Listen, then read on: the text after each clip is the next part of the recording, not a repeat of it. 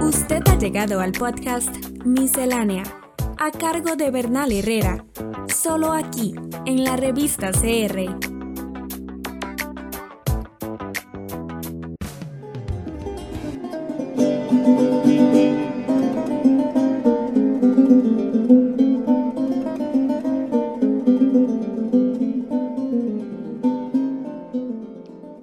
Abolición de la esclavitud en el siglo XIX no finalizó en absoluto el racismo. Lo que hizo fue que éste se refugiara en otras variantes nuevas. Eh, hay dos que son fundamentales para entender todo lo que está pasando hoy día. La primera es eh, el surgimiento ya de un racismo, digámoslo así, de corazón duro, eh, inspirado en teorías biológicas que hablan de la superioridad de unas razas sobre otras eh, y que tiene una gran cantidad de practicantes y de teóricos en el siglo XIX en Europa y los Estados Unidos. Eh, también tenemos los movimientos ya directamente sociales y políticos asociados a este racismo de tipo biológico que surge principalmente en el 19 y estos nuevos movimientos sociales están perfectamente ejemplificados con lo que sucede en Estados Unidos después de la guerra civil.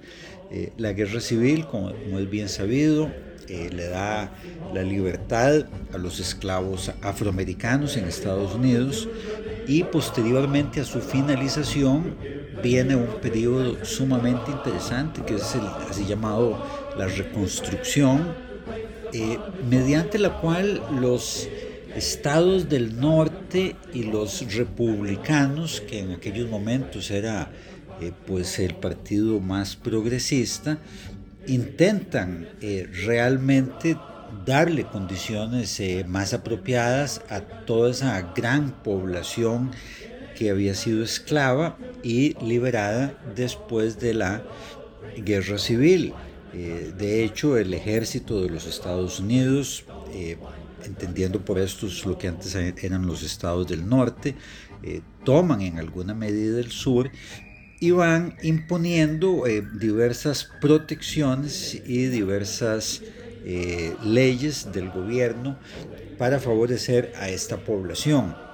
Sin embargo, eh, pronto la, gente del norte pues empieza a darle menos apoyo a esto, hay reacciones muy fuertes en el sur y este periodo llega a su conclusión en 1877 cuando eh, el conservatismo sureño que vemos hasta el día de hoy en términos raciales acaba imponiéndose y si bien no se vuelve a la esclavitud, se buscan todas las formas posibles para negar los derechos de la población afroamericana que allí vive.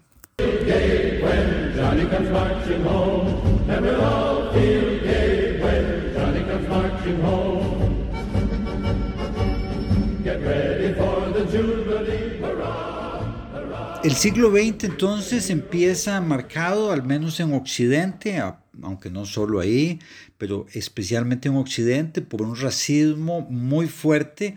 Acá nos hemos venido refiriendo en esta serie principalmente a los afroamericanos, pero también hay un racismo muy fuerte contra las poblaciones americanas nativas y en menor medida contra poblaciones asiáticas. Eh, y esta este estas nuevas formas de racismo eh, van a encontrar un campo de acción muy fuerte en toda esa colonización que llevan a cabo los europeos en África. Eh, África es el último continente colonizado por Europa. Eh, su colonización es tardía y también es corta, puesto que a mediados del siglo XX también empieza un movimiento de independencia de lo que hoy en día son los estados africanos y también eh, se logra la independencia de diversos países asiáticos que todavía funcionaban como colonias. Eh, caso, por poner un solo ejemplo, de Indonesia, que hasta ese momento estaba, era una colonia holandesa. En algunos de estos casos, como el caso del, así llamado Congo belga, eh, realmente los hechos son de una atrocidad espantosa, son millones de muertos productos de prácticas coloniales absolutamente brutales que recién hasta ahora empiezan a ser mm, conocidas más allá de círculos de especialistas.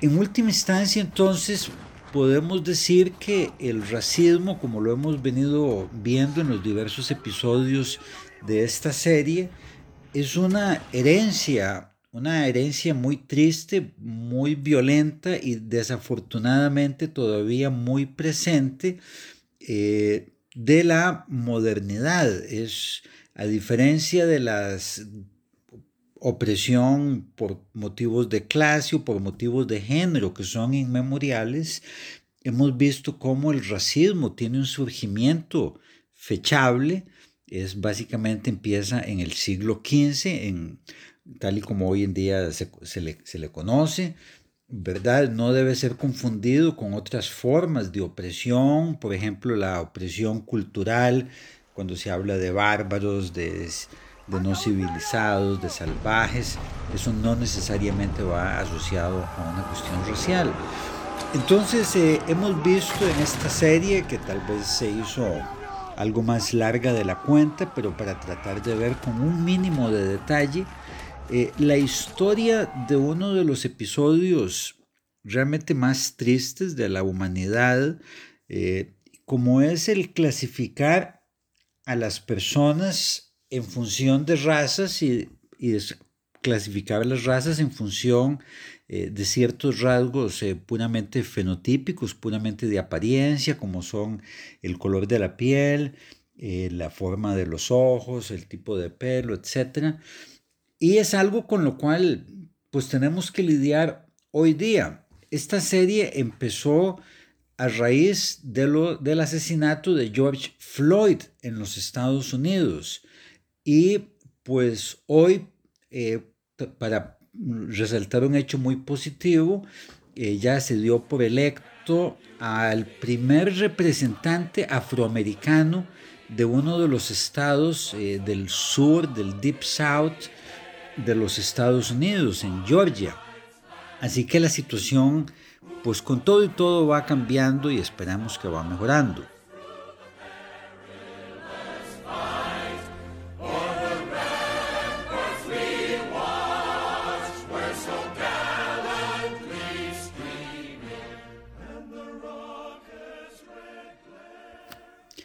También, sin embargo, tenemos hoy mismo una gran manifestación a favor del presidente Trump, eh, en el cual este va a reafirmar seguramente su convicción de que hubo fraude en las elecciones y aunque pues no siempre se diga, eh, una buena parte de, la, de los votantes de Trump pues es gente muy inspirada por su discurso y por sus actos eh, de índole racista. Recordemos que se negó a condenar todas las ideas de la supremacía blanca y a los grupos supremacistas blancas.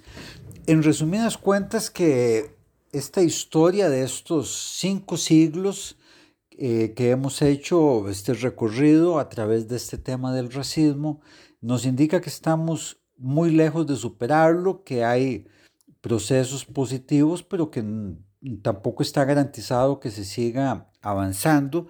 Así que piense usted eh, que ha llegado hasta acá en esta serie o que ha escuchado este último episodio, pues ¿cómo se ubica usted mismo frente al tema de la raza? ¿Qué tanto usted considera eh, que la raza es un factor a la hora de tratar a la gente, a la hora de evaluarlo?